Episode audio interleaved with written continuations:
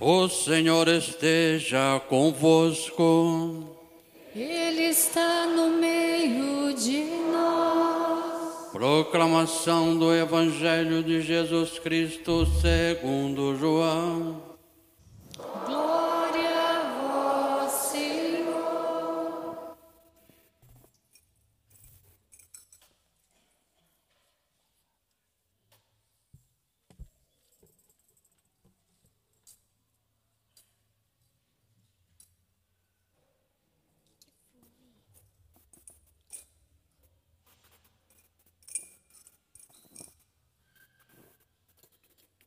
No primeiro dia da semana, Maria Madalena foi ao túmulo de Jesus, bem de madrugada, quando ainda estava escuro, e viu que a pedra tinha sido retirada do túmulo. Então ela saiu correndo e foi encontrar Simão Pedro e o outro discípulo, aquele que Jesus amava. Ele disse: Tiraram o Senhor do túmulo e não sabemos onde o puseram. Saíram então Pedro e o outro discípulo e foram ao túmulo. Os dois corriam juntos, mas o outro discípulo correu mais depressa, depressa do que Pedro e chegou primeiro ao túmulo. Olhando para dentro, viu as faixas de linho no chão, mas não entrou. Chegou também Simão Pedro, que vinha correndo atrás, e entrou no túmulo. Viu as faixas de linho deitadas no chão e o pano que tinha estado sobre a cabeça de Jesus, pôs, não posto com as faixas, mas enrolado num lugar à parte. Então entrou também outro discípulo que tinha chegado primeiro ao túmulo. Ele viu e acreditou. De fato, eles ainda não tinham compreendido as Escrituras, segundo a qual ele devia ressuscitar dos mortos. Palavra da salvação.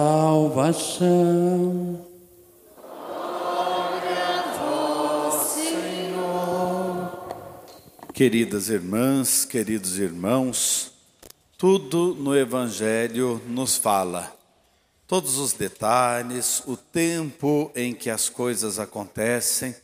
Então vamos dar um mergulho nesse Evangelho para trazermos para a nossa vida esta mensagem de Páscoa, esta mensagem de ressurreição.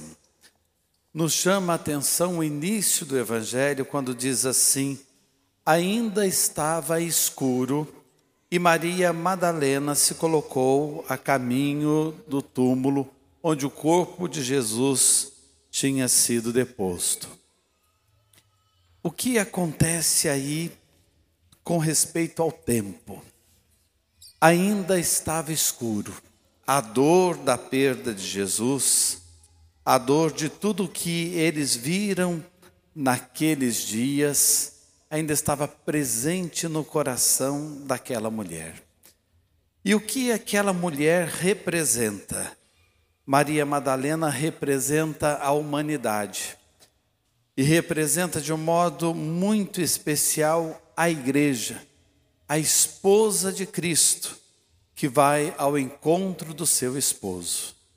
Se você colocar estas aparições do ressuscitado e esses relatos da ressurreição como pano de fundo do Cântico dos Cânticos, e você for ler lá no Antigo Testamento o Cântico dos Cânticos, rapidamente você vai interpretar. Esta mulher nos representa, representa a humanidade, representa de verdade a igreja, é a esposa que procura o seu amado, que procura o seu esposo. Mas a humanidade ainda estava vivendo aquele tempo de escuridão e estava para começar um novo dia, um dia que transformou a noite, que trouxe luz para as madrugadas da história. E é isso que ela vai experimentar chegando ali no túmulo. Vai se dissipar de alguma maneira a experiência íntima que ela vai fazer, aquela escuridão, e a vida vai tomar um novo rumo, um novo ritmo. E é interessante a gente pensar e a gente comparar com os relatos também dos outros evangelistas, Maria segue cabisbaixa, triste, a dinâmica é lenta, é noite, mas de repente, depois que ela vê a pedra do túmulo removida, tudo toma uma nova dinâmica. Ela corre, ela vai ao encontro de Pedro e do discípulo amado, ela anuncia que o túmulo estava aberto e algo tinha acontecido, ela corre e numa nova dinâmica da vida. Assim acontece conosco quando nós descobrimos Deus. Quando nós saímos da escuridão da nossa própria história, das trevas que por vezes vão se formando em torno a nós e descobrimos a luz da ressurreição. Jesus está vivo. Nós todos fazemos esta experiência de Jesus no íntimo do nosso coração. Mas aí nós temos três discípulos: Maria Madalena, Pedro e o discípulo amado. Vamos identificar a experiência desses três? Maria Madalena é aquela mulher da qual Jesus tinha expulsado sete demônios. Quer dizer, ela tinha sido curada de uma doença muito grave. É isso que o texto quer dizer alguém que passou por uma experiência fortíssima com Jesus.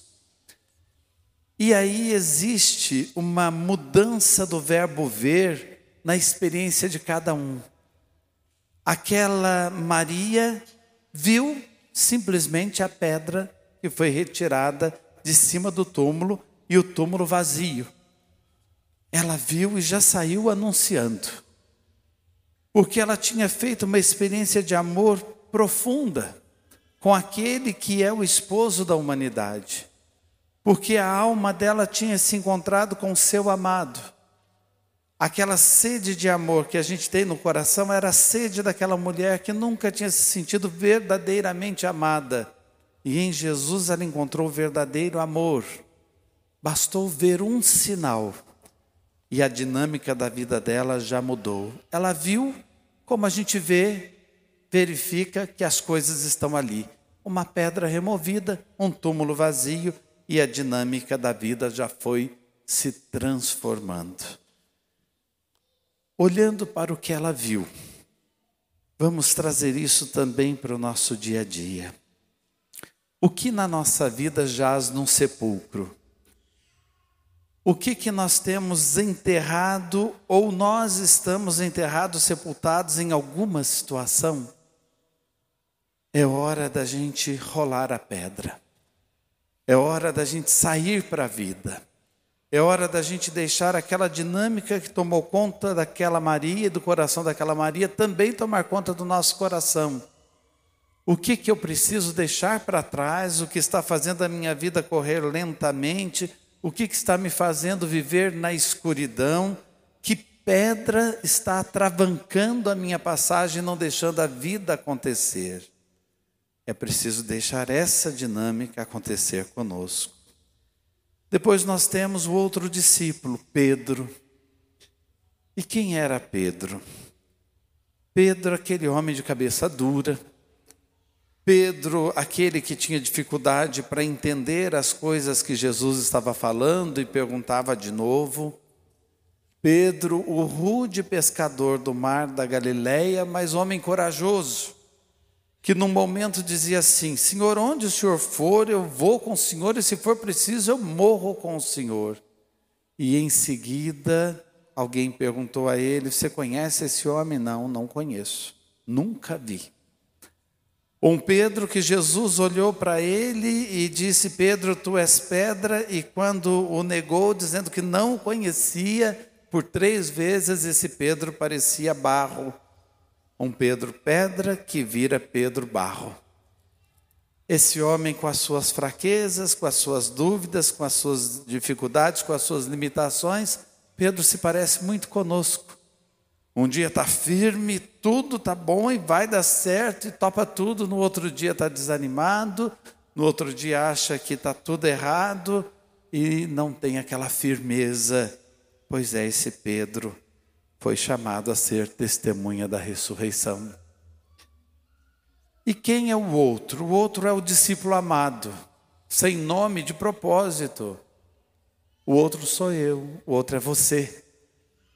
Nós somos discípulos amados, discípulos e discípulas, amados e amadas no Senhor e do Senhor.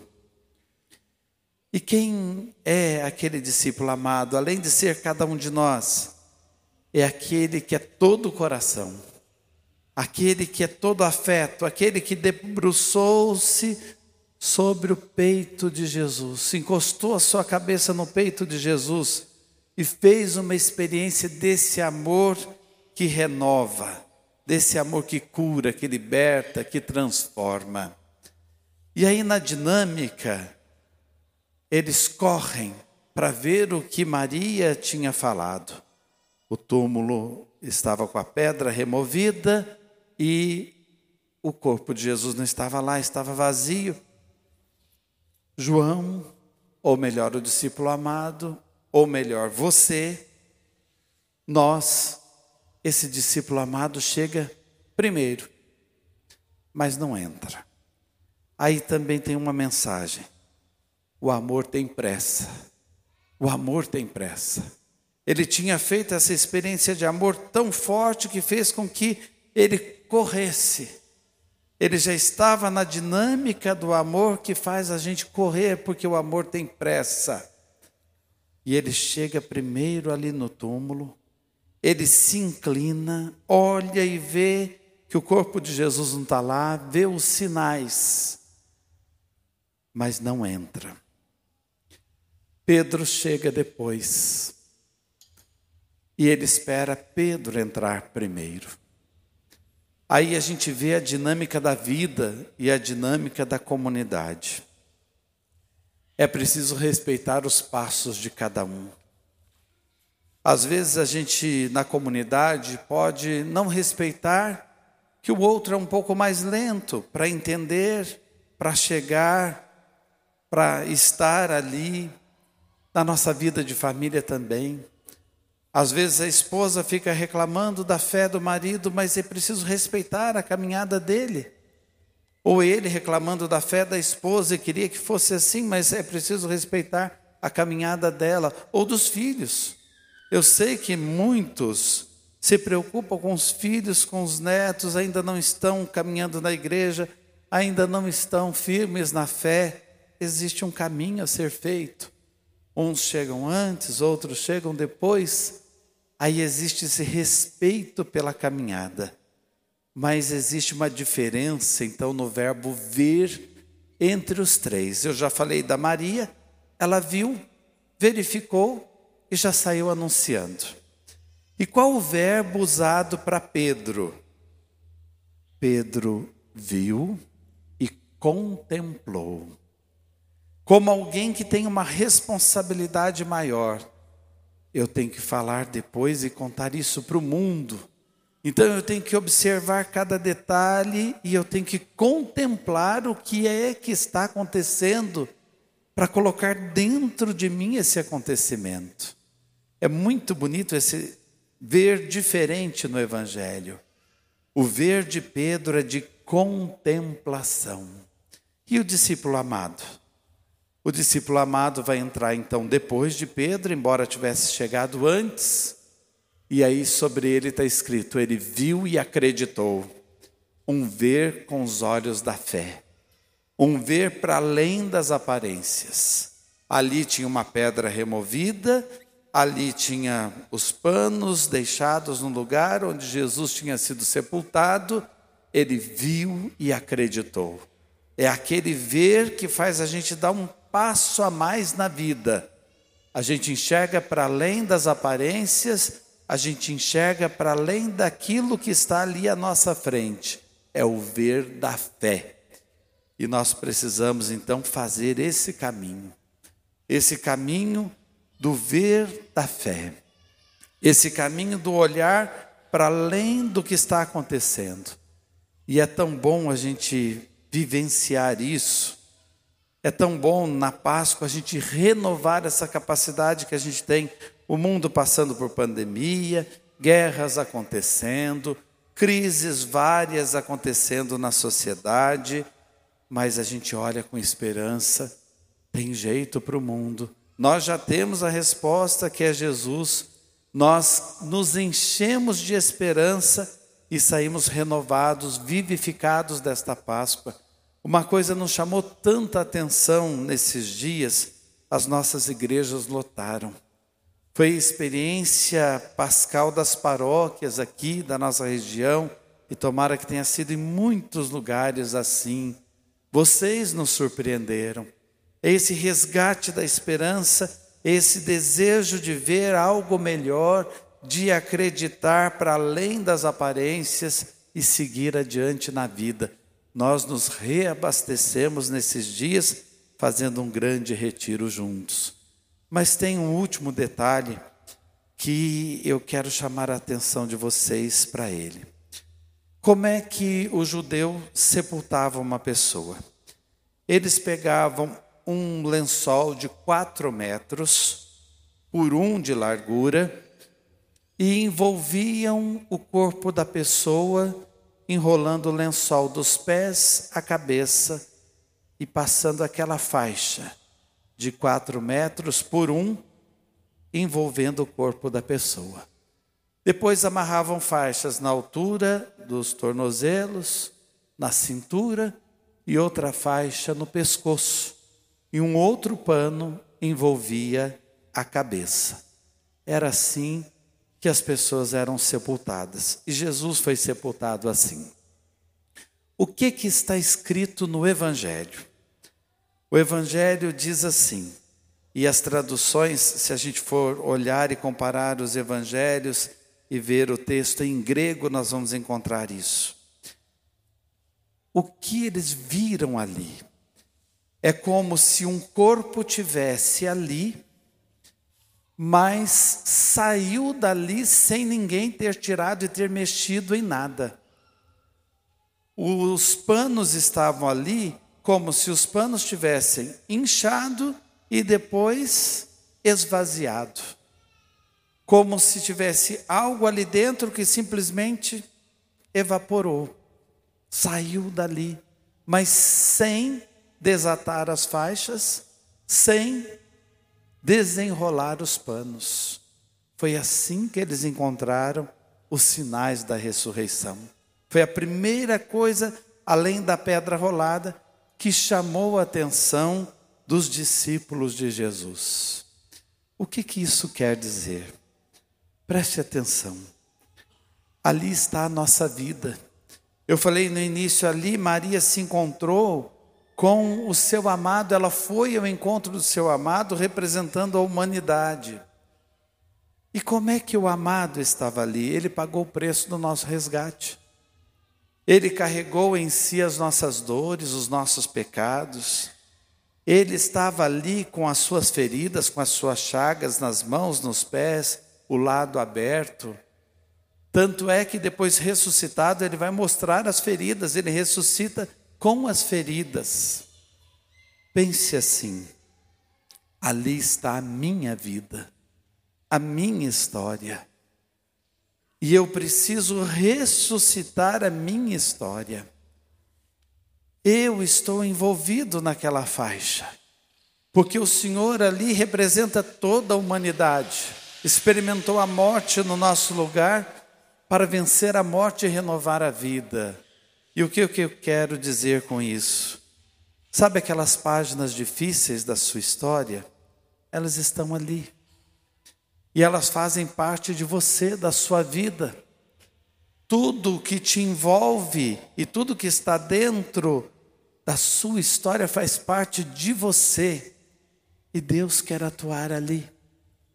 Lembranças difíceis da sua infância, feridas que você carrega desde a sua juventude, pecados dos quais você não se perdoa, situações e remorsos que fazem parte da sua existência, lutos, perdas, saudade, situações que não dá para a gente voltar atrás, que a gente queria que acontecesse de novo para a gente fazer diferente, mas não é possível.